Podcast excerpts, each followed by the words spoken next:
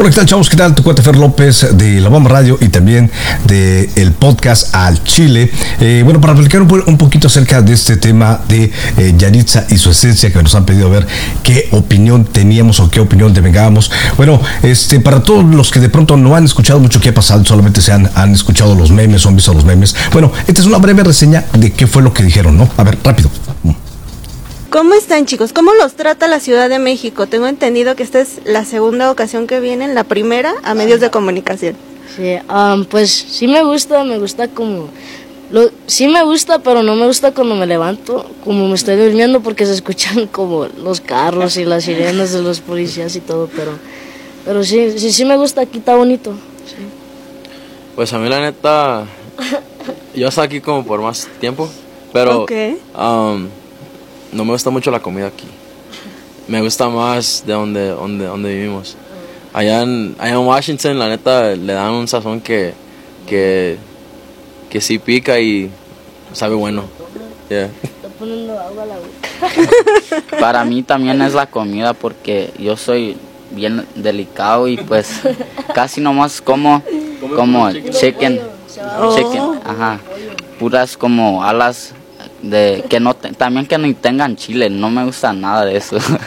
Son nomás después de estas eh, lamentables eh, declaraciones eh, pues ya también pidieron unas disculpas eh, públicas a través de su cuenta en redes sociales. A ver vamos a escuchar breve. Hola mi gente cómo estamos um, les queremos mandar un grande saludo de parte de Yaritza su esencia.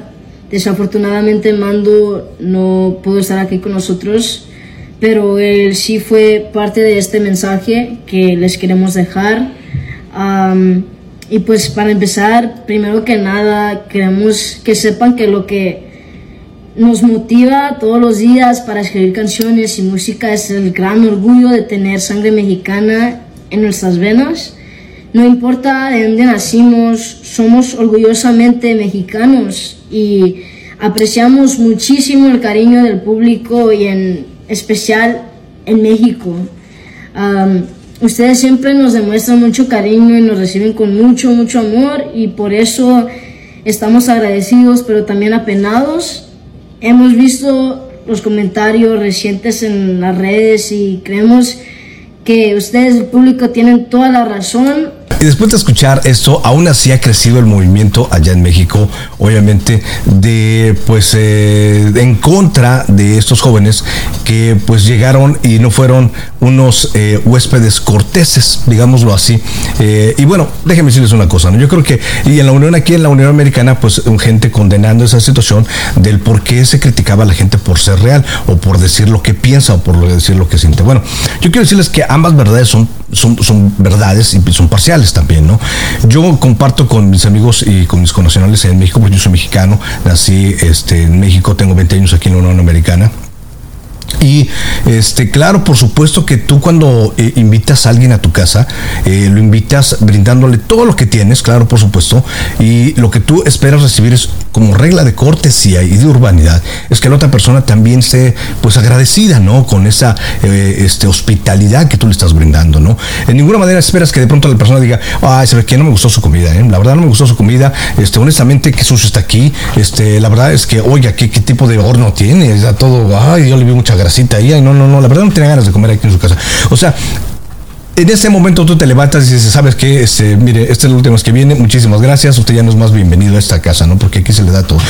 Yo entiendo claramente esa posición en México porque ellos se brindaron exactamente con esta circunstancia. Ahora bien, ¿qué pasa acá en la Unión Americana? Aquí en la Unión Americana de pronto es que ¿por qué se les castiga? Porque uno, ah, primero, lo primero, ¿no? El, el, español, del por qué ustedes no quieren hablar español, porque también por eso surgió otro video donde dice que no quieren hablar español, etcétera.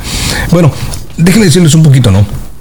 Este, para la gente que está en México, eh, que nos está eh, viendo también por allá, eh, es obvio, ¿no? Nosotros esperamos que nuestros hijos que, que, que, nacen aquí, obviamente, hablen en español y mucha culpa a veces hay de los padres, eso es cierto también, o sea, que a veces no les inculcamos esa situación, que no ponemos énfasis, pero a veces también quiero decirles que también eh, la situación aquí nos rebasa. Para muchos padres, de pronto, que tienen dos turnos que trabajar, eh, o tres, eh, la papá, el papá, la mamá, como en el caso quizá de Yaritza, donde vienen de un estrato humilde.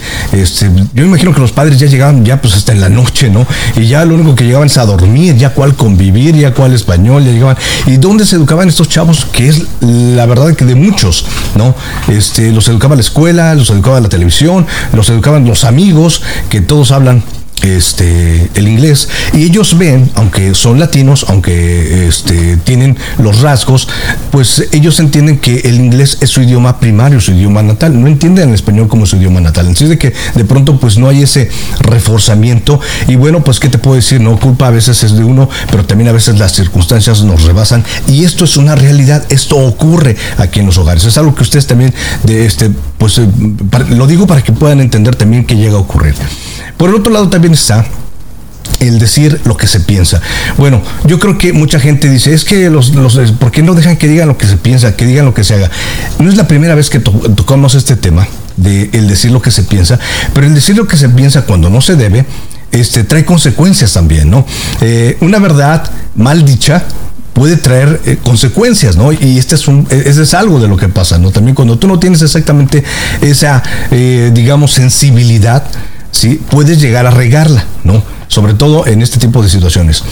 ¿Quién la regó en esto entonces? Bueno, yo en lo particular creo que quien eh, el error más grande de todo esto fue el equipo de relaciones públicas de Yaritza que desde mi punto de vista los aventaron al ruedo así nada más, ¿no? Sin una orientación previa, sin una situación de capacitación, de decirle, sabes que mira, tú aunque eres latina, pues este hay cosas que debes de saber, ¿no? Aquí en México hay cosas que no puedes tocar y todos los eh, artistas que conocemos tienen un buen equipo de relaciones públicas cuando tratan de cuidar su imagen. Si tú en lo particular quieres cuidar tu imagen, y déjenme decirles un breve paréntesis, eh, el hecho de que te gusten o no las cosas está bien. Si no te gusta el pozole, si no les gusta el mole, si no, eso está perfectamente bien y se lo puedes decir a, tu tía, ¿no? Por ejemplo, a tus amigos que tienes allá, ¿sí? Y está perfectamente ok, ¿no?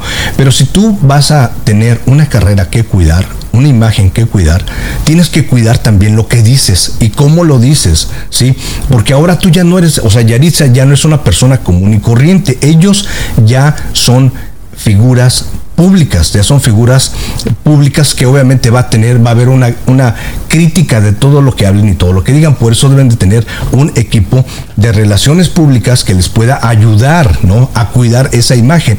Repito, ustedes no creen que muchos de los artistas eh, no de pronto desportican o tienen pensamientos a veces absurdos, este, y por qué no los vierten, porque a veces son filtrados por su equipo de imagen pública que les ayuda a cuidar estos detalles. Yo, entonces yo creo que aquí quien en realidad falló fue su equipo de relaciones públicas que no, obviamente no les benefició en nada. Esperemos que esto de alguna manera sea una experiencia fuerte, pero también les ayude a crecer, ¿no? A estos jóvenes en realidad quieren eh, al mercado latino, al mercado mexicano que habla español, pues obviamente creo que esta experiencia les va a servir mucho. Yo regreso con más tú. Déjame tu comentario aquí en el Chile Podcast. Lo escucho. No le cambies.